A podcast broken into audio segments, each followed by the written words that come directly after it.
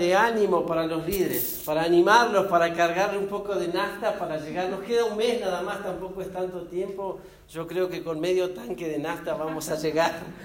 Pero a veces llegamos ¿no? rajuneando, pidiendo ya la, la, fin de año. Pero estamos acá, estamos bien. Y eso es lo, lo lindo, hermano, de servir a Cristo. Quiero que vayamos a, a la palabra en Primera de Reyes capítulo 12. Vamos a leer una historia de un rey. Primera de Reyes capítulo 12. Vamos a leer algunos, algunos versículos, quizás del 7 al 15. Voy a pedir a Nati con ese idioma salteño, ¿no?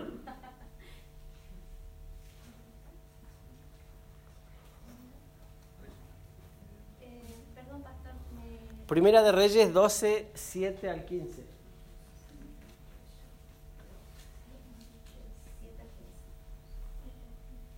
Y ellos le hablaron diciendo, si tú fueres hoy siervo de este pueblo y lo sirvieres, y respondiéndole buenas palabras les hablaré, ellos te servirán para siempre.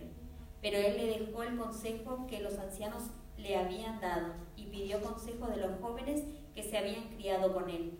Y estaban delante de él y les dijo, ¿cómo aconsejáis vosotros que respondamos a este a este pueblo que me ha hablado diciendo, disminuye algo del yugo que tu padre puso sobre nosotros? Entonces los jóvenes que se habían criado con él le respondieron diciendo, así hablarás a este pueblo que te ha dicho estas palabras. Tu, tu padre agravó nuestro yugo, mas tú disminúyenos algo. Así les hablarás. El menor dedo de los míos es más grueso que los lomos de mi padre. Ahora pues, mi Padre os cargó de pesado yugo, mas yo añadiré a vuestro yugo. Mi Padre os castigó con azotes, mas yo os castigaré con escorpiones. Hasta el 15. Al tercer día vino eh, Jeroboam con todo el pueblo de Roboam, según el rey lo había mandado, diciendo, volved a mí al tercer día. Y el rey respondió al pueblo duramente dejando el consejo que los ancianos le habían dado. Y les habló conforme al consejo de los jóvenes, diciendo, Mi padre agravó vuestro yugo, pero yo añadiré a vuestro yugo. Mi padre os castigó con azote, mas yo castigaré con escorpiones. Y no oyó al rey al, el rey al pueblo, porque era designio de Jehová para confirmar la palabra que Jehová había hablado por medio de Ahías, Silonita, a Jeroboam, hijo de Nabat. Vamos a hablar un poco de este rey. Este rey se llama Roboam. Es el sucesor de, Salomón, el papá de este rey es Salomón. Y Salomón muere y él queda, queda a cargo, queda en el reinado. Pero vamos a conocer un poco la forma que él tenía de liderazgo, la forma que él aplicó en su liderazgo, totalmente diferente a, a Salomón, un hombre sabio, que al final quizás no terminó tan bien, pero casi el mayor tiempo de, liderazgo que él tuvo fue bueno para, para Israel. Eh, pero Roboam lo hizo todo, todo mal. Todo, si tenemos que sacar algunas cosas de él, vamos a sacar un montón de actitudes que él tenía en el corazón que lo hacían ser un líder malo, un líder que nosotros no tenemos que copiar. Todos tenemos la, la bendición de servir a Dios, y alguien dijo, servir a Dios es servir a las personas. Por eso tenés que amar las personas, porque servir a Dios es servir a las personas. En el área donde vos estás, tratás siempre con personas. Y las personas somos cambiantes, amén. Las personas no somos robots. Tenemos días buenos y teníamos días no tan buenos. ¿Sí? Y a veces los días buenos es buenísimo liderar a las personas cuando tienen sus días buenos, pero cuando las personas tienen sus días complicados, es difícil liderarlos. Hoy nosotros vivimos en, en, la actualidad nuestra, no es la que liderábamos quizás hace 20 años cuando era, éramos líderes de, de niños o, o líderes de alabanza, que nos tocó ser también, o líderes de jóvenes. Hoy el líder, hermanos, tiene que tener otras herramientas, otra gracia de Dios para las personas, Porque aún en la niñez, hermanos, los niños de hoy no son iguales a los niños nuestros de hace 15 o 20 años. Vienen diferentes a la iglesia, vienen cargados de problemas, de dificultades, de peleas en el hogar, eh, sin comer, vienen a la iglesia. Y quizás sea eh, la reunión de niños el único lugar donde encuentran atención para ellos, un abrazo, un beso, una caricia. Quizás sea la iglesia el único lugar en la semana que se le brinda eso a los niños. Digo niños, preadolescentes, adolescentes. La iglesia, hermanos, es un refugio para las personas. Y siempre tenemos que saber eso, que liderar, ser líder obrero en la iglesia es tratar bien a las personas. Porque quizás vino en su peor día y se encuentra con alguien que no está bien en la iglesia y tiene una mala imagen de la iglesia porque justo el día ese se encontró con Roboán, la persona incorrecta que estaba haciendo mal el liderazgo. Roboán fue el sucesor de Salomón. Roboán fue un rey que en el liderazgo de él el reino se dividió. En el liderazgo de Roboán fue un liderazgo de división. Hermanos, si Dios nunca nos pone a nosotros como líderes para que nosotros seamos líderes de divisiones, nunca. Si hay algo que tenemos que sacar de nuestros corazones es la palabra división. Diga conmigo, estoy para animar a las personas. Estoy para animar a las personas. Hermanos, si eso es lo quizás lo más importante que tiene que hacer un líder, es animar a las personas. Y animar es animar en todas las, en todas las facetas a las personas. Hacerlos sentir que es capaz, hacerlos sentir que puede hacerlo, hacerlos sentir que vale, hacerlo sentir que lo que él sabe sirve para otras personas. Ese es un líder correcto, el que puede potenciar al, otro. Ese es un líder. Un líder no es el que solamente él hace y los demás solamente tienen que mirar cómo lo hacen. Él sabe delegar y sabe potenciar a la gente que lidera porque estoy seguro del lugar que Dios me puso, no tengo que estar dudando de que alguien me lo va a sacar. Por eso puedo, hermanos, potenciar a alguien en la iglesia con toda libertad. Hermanos, en el trabajo que nosotros hacemos en distintas áreas, si una palabra que tiene que sonarnos fuerte es animar, en el grupo que yo estoy liderando tengo que ser una persona que anima a los demás. Tengo que animar con mi forma de actuar, de hablar, siempre tengo que ser un instrumento de ánimo para las personas, nunca división, eso no tiene que estar en nuestros corazones. Entonces Roboán en su liderazgo, hermano, fue un líder de división. Israel, hermano, no había conocido la palabra división de, de lugares hasta que Roboán llegó al reinado. Se dividieron las tribus del norte, del sur. Él se queda en el sur liderando y provoca, hermanos, la peor división en todo Israel. Vamos a ver actitudes, hermanos, que tenía Roboán que nosotros no tenemos que tener. Actitudes que lo llevaron a quebrar el reino, a dividir un reino que estaba siendo prosperado, tocado por Dios con la gracia de Dios. Todos hermanos queremos que lo que hacemos prospere, amén. En todas las áreas. Lo que estamos haciendo lo queremos prosperar. Queremos que la gracia de Dios nos haga prosperar en todo lo que hacemos. Eh, a mí como pastor, hermanos, yo quiero que la iglesia sea prosperada y se duplique, hermanos, si Dios nos da gracia en gente también. Eso es, hermanos, ser un líder y potenciar a la gente y querer ganar gente. Pero en el área que vos estás, eso también tiene que moverte. Tengo que eh, ganar gente, tenemos que doblegar el grupo, tenemos que sumar más personas al trabajo. Esa es la actitud correcta. Dice algún verso que leyó Nati, no, el verso 7 dice, la gente le pedía que baje los impuestos, porque habían, eh, subió mucho los impuestos y él, él no le hacía caso a las personas. Él cerraba el oído a las personas que venían a hablar con él. Hermanos, con nuestras actitudes puede podemos traer problemas en el liderazgo que hacemos o soluciones con nuestras actitudes podemos enriquecer el trabajo en la iglesia o empobrecer el trabajo en la iglesia. Con nuestras malas actitudes podemos dividir el grupo o juntar más el grupo o unificar el grupo.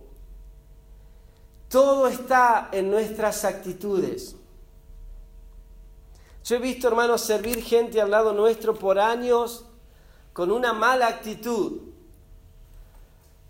y eso no está bien, hermanos, si no vamos a tolerar malas actitudes. Porque yo sé, hermanos, que hay gente que tiene el llamado correcto, pero la actitud incorrecta, y eso daña mucho en la iglesia. Vos podés tener el llamado correcto a algún lugar, algún servicio en la iglesia, pero una actitud incorrecta te hace servir mal en la iglesia. Hay un ejemplo bíblico, hay varios ejemplos bíblicos, pero siempre me gusta agarrar el ejemplo de Moisés. Moisés tenía la carga correcta, era el pueblo de Israel, la carga correcta era Israel. Cuando él sale a dar una vuelta, un egipcio le estaba pegando a un, israelita y él lo mata. Tengo la carga correcta, pero tengo el carácter incorrecto. Y cuando el carácter es incorrecto, es más lo que dañamos que lo que bendecimos a las personas. Por eso, hermanos, todo está en nuestras actitudes. Nuestra meta, hermanos, como líderes, tiene que ser ser productivo en todo lo que hacemos, hacer crecer lo que estamos haciendo hacer producir, hermano, lo que estamos haciendo nuestro grupo, lo que nos, nos ha delegado. Roboán significa, mire lo que significa el nombre Roboán. Roboán significa sea el pueblo multiplicado. Eso significa Roboán. Sea el pueblo multiplicado. O sea, en el ADN de Roboán estaba la multiplicación. Pero en las actitudes de Roboán no estaba la multiplicación, estaba la división. Todos en nuestro ADN, hermanos, como liderazgo, tenemos ese ADN de multiplicar, de multiplicarnos. En todo lo que hacemos nos tenemos que multiplicar. Eso ya viene en nuestro ADN. Pero yo lo activo, hermanos, o no lo activo como Robán. Él tenía el nombre correcto, tenía la posición correcta, pero no tenía la actitud correcta. Y eso es muy peligroso, hermanos, en el liderazgo.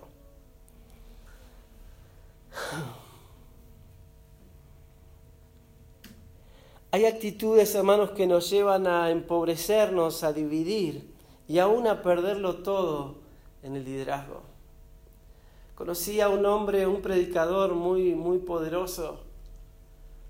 Eh, cuando él empezaba a hablar, a predicar, todos sacábamos las notas porque todo lo que él iba a decir iba a estar bueno. Eh, tenías que anotar todos los principios que él sabía de la Biblia. Pero era muy arrogante. Eh, casi no recibía el consejo de nadie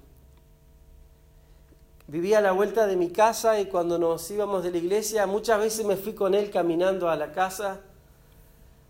Y una vez me dice, entre Leu no hay nadie que me pueda ministrar a mí. ¡Wow! Yo, pichón, hermano, yo caminaba con él porque yo quería sacar cosas de Pablo, que es eh, historias de la Biblia, quería que me enseñe más el camino de la casa, ¿no? Y un día le escuché decir eso, entre Leo no hay nadie que me pueda ministrar a mí. Tendría que venir, mire lo que dice, tendría que venir Anacondia, alguno de esos.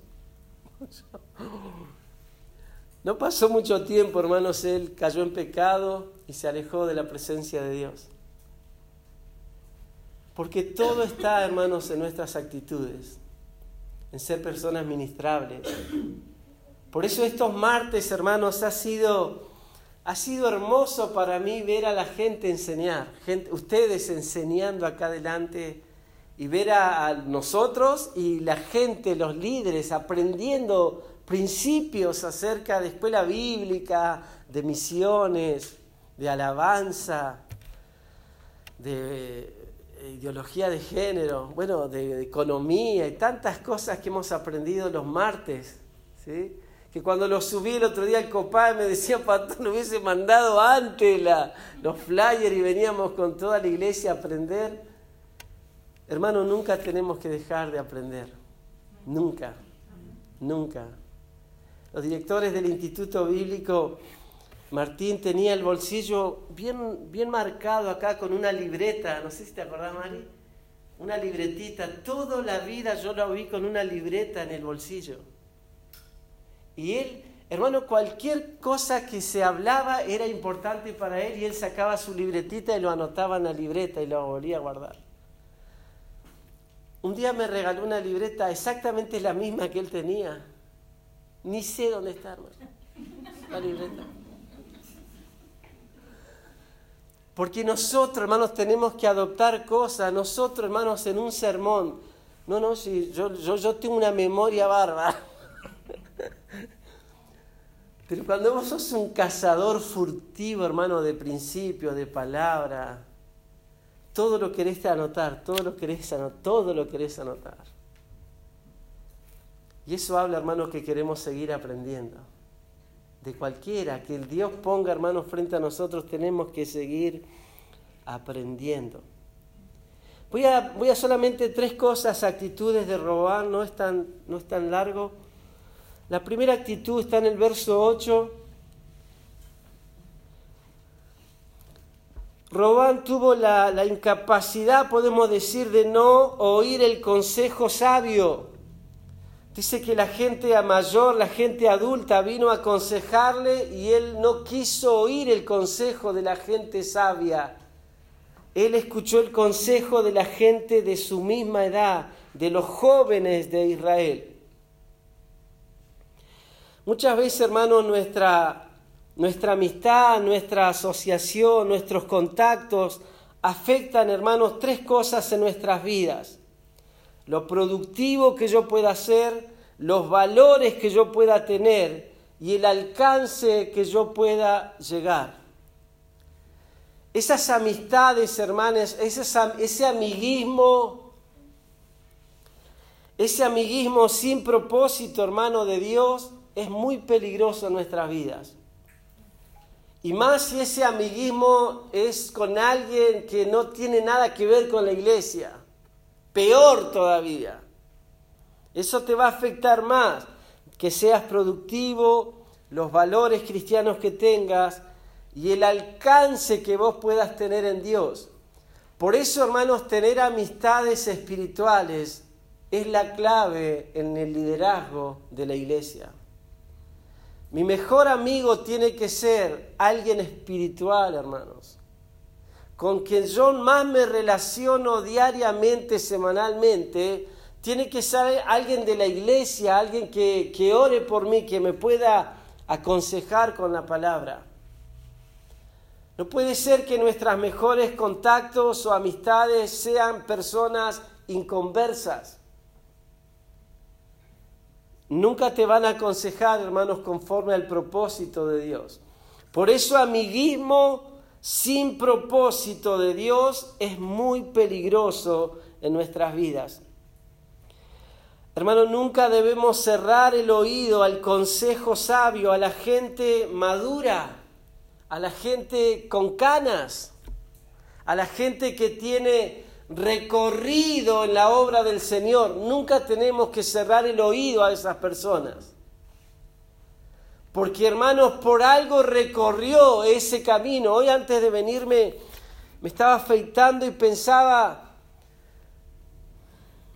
una vez un hermano me dice, pastor, si vos hubieses llegado antes, si yo hubiese escuchado esto antes, qué bueno sería para mí. Yo le digo, mirá, yo creo que Dios es, es correcto en lo que hace, ¿no? Nunca, si hubiese sido así, Dios me hubiese mandado antes, ¿no?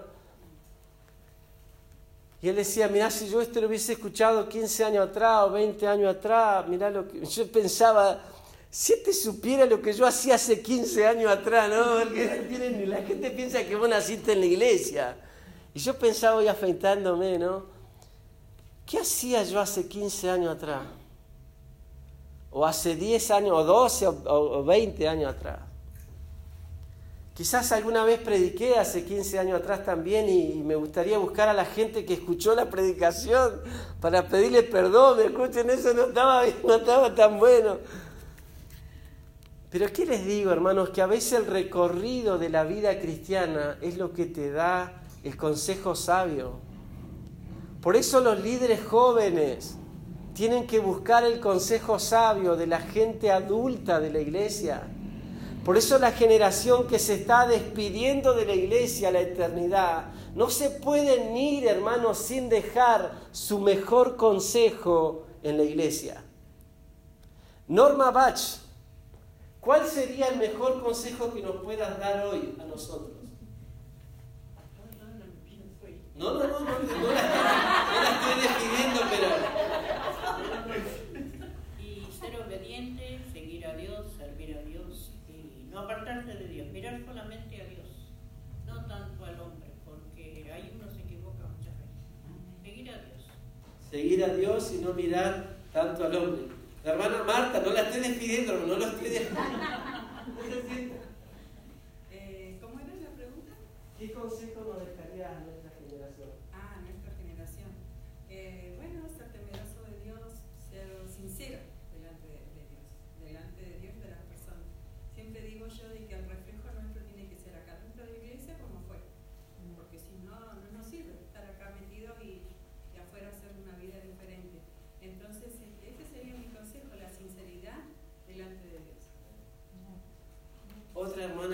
partiendo la presencia. Cristina.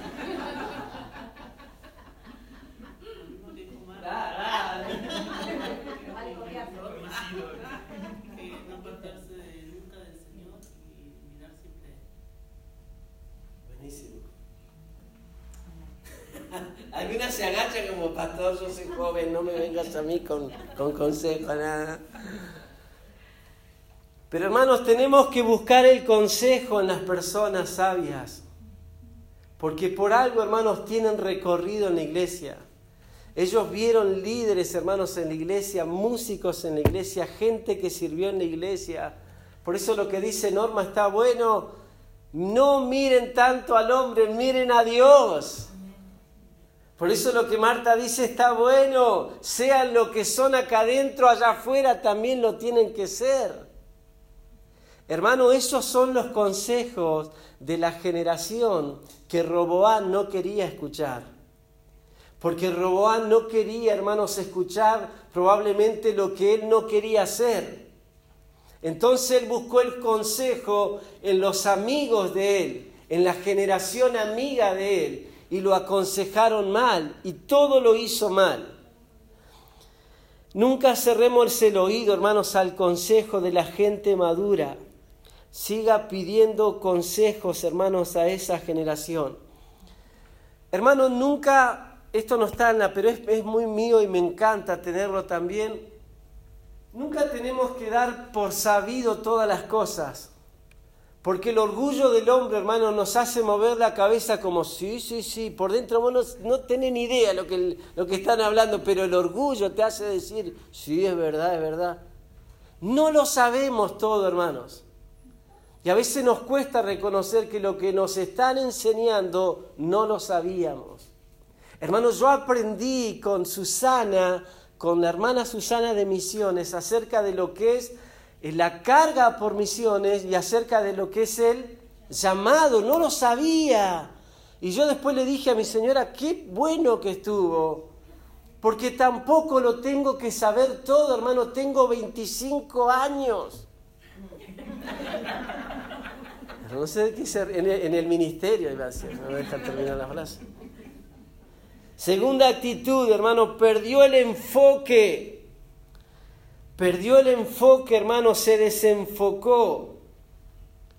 ¿Sabes cuándo nosotros perdemos el enfoque, hermanos? Cuando, cuando nos desenfocamos de que somos siervos inútiles, nada más. Cuando yo me inflo, hermanos, cuando yo me agrando como chuflín viejo, ahí yo ya me empecé a desenfocar. Cuando a mí me nombran líder, obrero, ujier, músico, lo que sea, hermanos, si yo estaba esperando que alguien me nombre, porque yo quería el nombre, la chapa, pero me desenfoqué. Hermano Roboán, cuando lo nombraron rey, se desenfocó.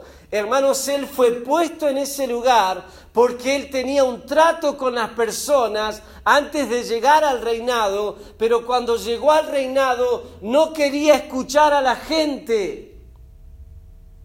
Hermanos, si nosotros que llegamos a liderar personas, nunca nos tenemos que desenfocar de que somos siervos. Nada más que eso.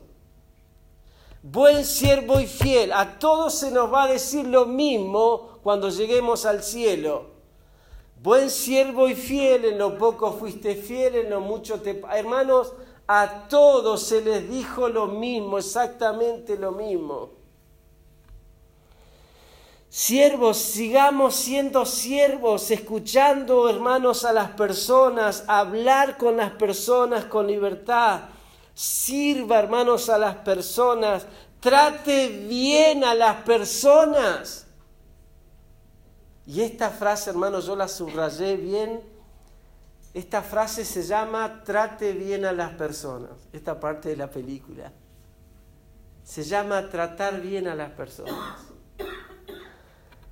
Hermanos, el liderazgo es un servicio a Dios, pero involucra gente, personas. Y esto, hermanos, a veces va más allá de nuestros horarios, servir a las personas, eh, va más allá de esperar recompensas o reconocimientos, servir a las personas. Nosotros tenemos un día llamado lunes, el día de los pastores. Hermanos, el día de los pastores, a veces estamos en la oficina, a cualquier hora el día de los pastores. No importa, hermanos. No importa. O estamos en la casa orando por alguien a la una, a las dos de la mañana y no importa. No importa. No importa, hermanos. Porque un día agarramos el liderazgo y sabemos que esto es cambiante, hermanos.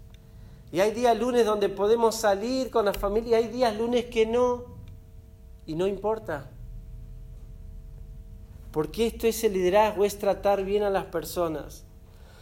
Esta frase, hermanos, está igual que la otra de trate bien a las personas, se llama un líder debe estar sano emocionalmente. Y anótelo fuerte, hermanos, por ahí en algún lugar. Un líder debe estar sano emocionalmente. Porque si no está sano emocionalmente, hermanos, cuando agarra el liderazgo, se nota mucho esto en las personas. Una persona que no está sana emocionalmente, hermanos, que viene con un montón de cosas en su vida, ¿no?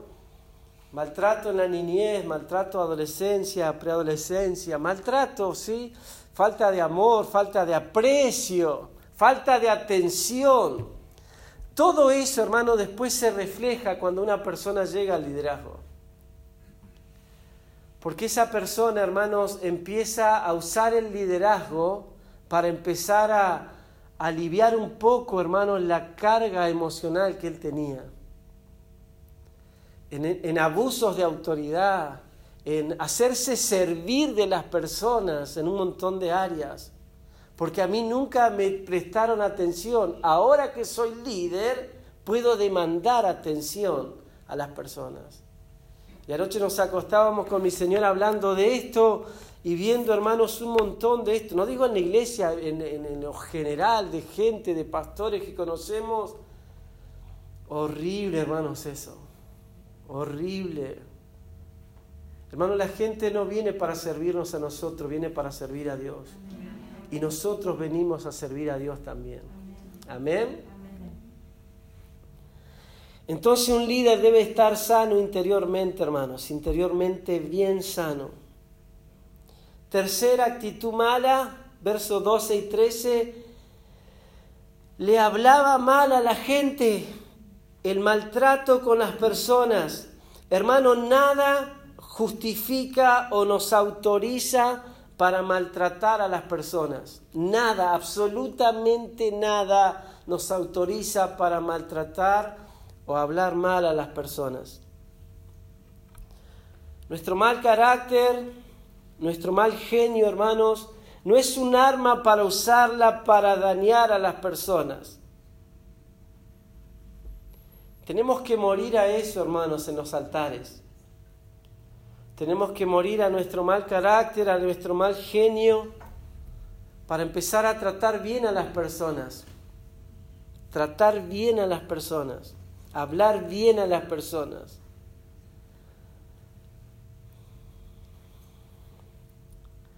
Hermanos, hablar bien, el buen trato con la gente, hermanos, me encanta la palabra buen trato con la gente, siempre afectará, hermanos, en el grupo que nosotros lideramos. El líder principal es el que maneja el ambiente del grupo. Si el líder principal no sabe hablar bien o maltrata, entonces genera siempre un ambiente muy feo, muy horrible.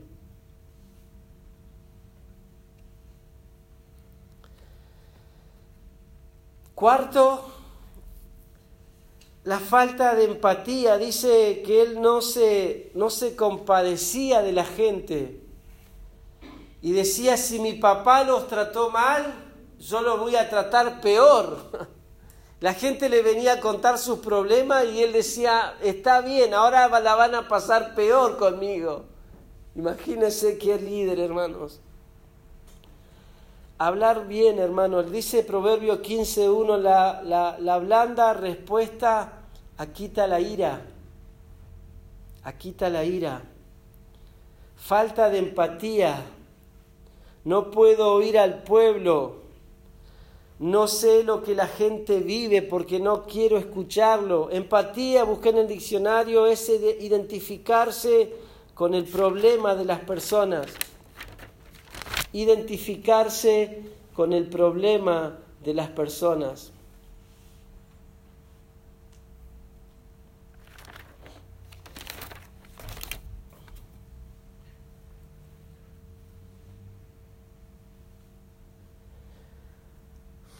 Hermanos, yo sé que liderar es un desafío de Dios para nosotros.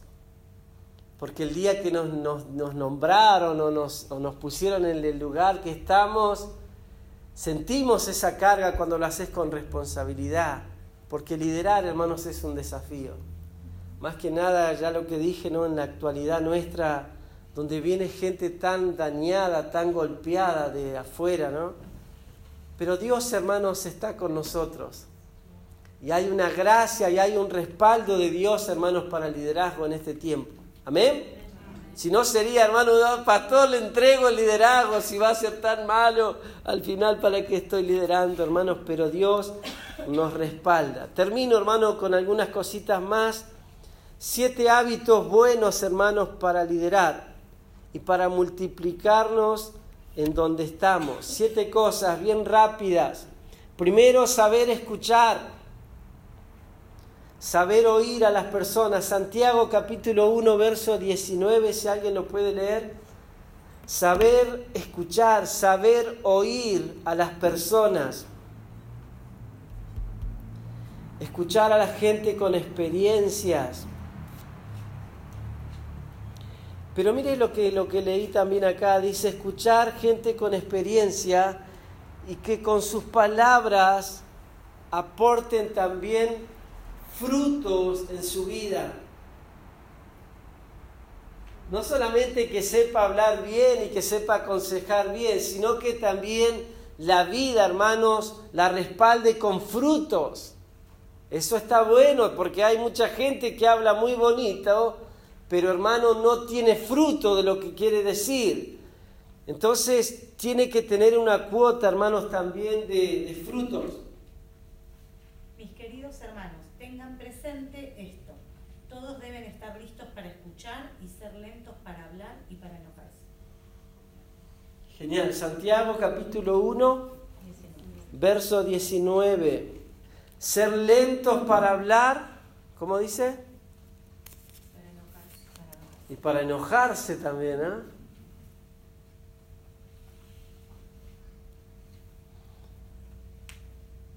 Segundo entonces es saber hablar. Saber hablar, y eso está en Proverbios capítulo 10, verso 19.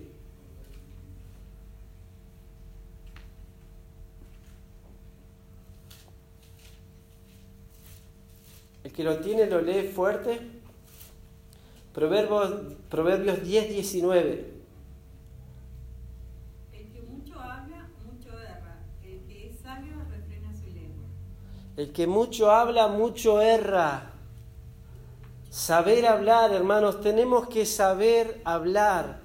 Hermanos, he escuchado mucho esta frase, yo soy sincero, soy directo, me gusta ir de frente. ¿Ha escuchado esa? Y a mí cuando yo escucho eso, hermano, a mí me, me da miedo porque yo por dentro soy un niño, hermanos. Y escucho esa frase y, y- y muchas veces he escuchado esa frase de gente que lidera, hermanos. Y cuando a mí me da miedo, de verdad le cuento, hermano, a mí me da miedo esas personas porque yo no sé en qué momento del día se le sale la chaveta, porque va de frente, ¿no? Y le gusta decir todo de frente, ¿no? Yo soy sincero, pastor.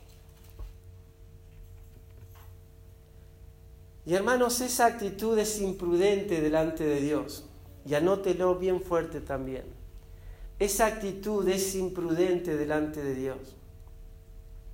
Y a veces lo tenemos como una herramienta, hermano, nosotros de bendición. No, yo- a mí me encanta ser así, ¿eh? Y vamos lastimando gente por todo lado. En el negocio, al carnicero, al de la farmacia, al de la muni. er- A donde vamos, hermano, porque a nosotros nos gusta ser así.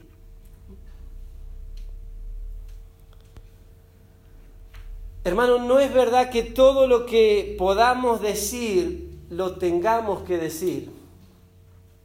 No es verdad eso. No es verdad, hermanos, que todo lo que yo tenga para decir lo tenga, es lo que leyó la hermana recién, lo tenga que decir. Hermanos, yo con los años he aprendido que el carácter indomable tiene muy poco tiempo en la presencia de Dios que el carácter indomable de las personas, esta, este reflejo, hermanos, en la vida de las personas, tiene muy poca vida devocional. Está muy poco pasado por el fuego de la presencia de Dios.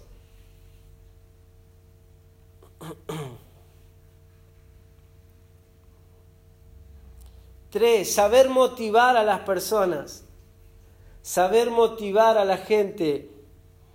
Un líder, hermanos, es el que va poniendo fuego en las demás personas, motivándolos, animándolos. Vos podés. El líder es él, es el, el porrista número uno de su grupo. Vos lo vas a hacer bien. Y el otro no sabe cómo va a ir. Vos, lo vas, vos vas a ir bien. Vos va- vamos, vamos, yo estoy con vos. Vamos a ir juntos. Saber motivar a las personas. Hermano, nosotros llegamos al liderazgo y llegamos al pastorado porque alguien nos motivó, alguien se encargó de poner fuego en nuestros corazones, haciéndonos creer que podíamos llegar. Eso es lo que tenemos que hacer como, como líder. Motivar. Hermanos, gran parte de nuestro liderazgo se basa en la motivación a las demás personas. Tenemos que ser instrumento, hermanos, para motivar a la gente, no para desanimar a las personas. Animando, hermanos, todo el tiempo a la gente, poniendo fuego de Dios, hermanos, en los corazones. Cuatro, saber dominarnos. Saber dominarse. Proverbios 25, 28. Ciudad derribada y sin muro es la gente sin dominio. Ciudad derribada y sin muro es la gente sin dominio. Saber dominarnos. ¿Cuál es lo más difícil de dominar, hermanos, en nosotros? Algunos la lengua, algunos la lengua, pastor la lengua, la lengua. Vamos a ver que hay algunas áreas y la lengua también está, pero hay otras cosas también que tenemos que dominar. Pablo le decía a Timoteo, cuídate de ti mismo, me encanta eso, porque nosotros somos especialistas, ¿no? De cuidar al otro. Andamos examinando al otro, ¿no? Mira este hijo de la gran tribulación. Hoy escuché esa frase y me encantó. Nos encanta, hermano, eso, pero Pablo le decía, cuídate a ti mismo. Hermano, no tenemos autoridad nosotros de andar haciendo ese trabajo de examinar al hermano. No es trabajo nuestro eso, hermano. Dominar nuestro carácter, punto número uno, hermanos. Dominemos nuestro carácter. Sí, ya hablé esto, gente con la gente con la carga correcta y el carácter incorrecto daña mucho. Dominar las pasiones desordenadas. Y hay un líder llamado Sansón en la Biblia que es el reflejo, hermanos, de las pasiones desordenadas. Era un hombre de Dios, un poderoso hombre de Dios, pero con áreas desordenadas en su vida. En hombría al máximo eh, se le enseña a los hombres que las pasiones desordenadas es como un león que está ahí durmiendo. Cuando ve pasiones desordenadas, es como que le tirás carne a ese león y se despierta con toda la furia. Las pasiones desordenadas.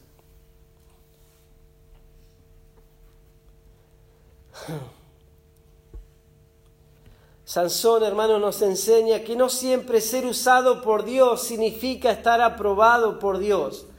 El hecho que Dios nos use no siempre significa, hermanos, que Dios nos está aprobando. Y ya conocemos la historia, hermano, de Sansón, ya de la escuela bíblica, y está muy bueno ese, ese ejemplo, hermanos. Dominar nuestras pasiones y llevar todas nuestras miserias a la presencia de Dios. Todas, todas a la presencia de Dios. Cinco, saber crecer, saber crecer. Todo el tiempo, hermanos, tenemos que seguir creciendo. Lo que no crece, hermanos, se daña en nuestras vidas. Tenemos que todo el tiempo aprender a crecer en conocimiento, en formas, buscar estrategias en lo que estamos haciendo, sumar cosas a lo que hacemos, crecer, hermanos, en todas las áreas, en todas las áreas, capacitarnos cuando hay capacitaciones, buscar la excelencia, hermanos, en lo que estamos haciendo. Eso es crecer Hermanos, nunca debemos dejar de crecer. Amo al apóstol Pablo, hermano, que estaba preso en Filipo, estaba a punto de morir, y le dice, tráiganme los pergaminos que quiero seguir estudiando. ¿Para qué quiere seguir estudiando si lo van a matar? Porque mi meta es seguir creciendo, seguir aprendiendo. Hermanos, nunca dejemos de crecer. Amén. Y esto habla, hermano, de un corazón humilde. Porque para vos querer ser enseñado, tenés que tener una cuota de humildad para estar sentado frente a alguien que te quiere enseñar algo. Por eso estos estudios, hermanos, son geniales. Porque nos nivela, hermanos, a todos tenemos que seguir aprendiendo. Todos los líderes tienen que seguir aprendiendo. Y si hay una, una máxima, hermanos, que se va a repetir todos los años, es cada persona que enseña tiene que ser enseñado. Cada persona que ministra tiene que ser ministrado y ministrable también.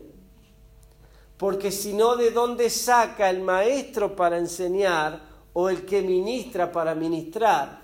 Tenemos que ser personas ministrables. Eh, punto 6, hermanos. Saber trabajar en equipo. Hermanos, saber trabajar en equipo tiene dos ventajas.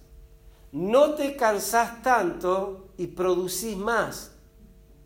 Por eso tenemos que aprender, hermanos, a trabajar en equipo. Todos somos un equipo, hermano. La iglesia es un equipo. Gracias por el amén. Ah, no, le estornudó la hermana, pensé que era un amén.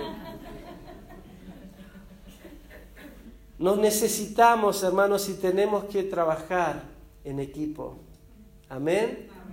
Por más que yo lo pueda hacer todo solo, hermanos, yo los necesito a todos. Yo me canso menos y producimos más y todos somos útiles en la obra de Dios. Siete, saber renovarnos en la presencia de Dios. El águila, hermanos, cada tanto se renueva, toda se renueva. Y esa renovación es dolorosa porque va a una, a una roca y se empieza a golpear el pico hasta arrancárselo. Y físicamente no está bonita, pero me estoy renovando en, en la soledad. Y las plumas se le caen y después le nacen plumas nuevas y un pico nuevo tenemos como líderes, hermanos, que renovarnos en la presencia de Dios. ¿Sabe por qué, hermanos?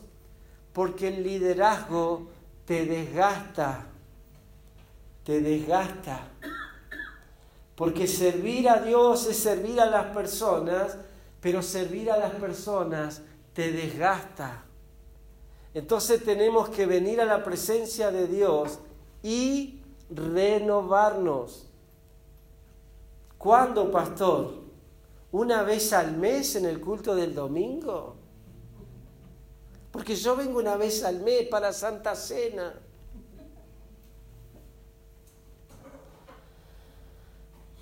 Hermanos, renovarnos como líderes nos hace bien. Hermanos, un líder renovado en la presencia de Dios tiene fuerzas para emprender lo que sea con su, con su grupo, el equipo de trabajo.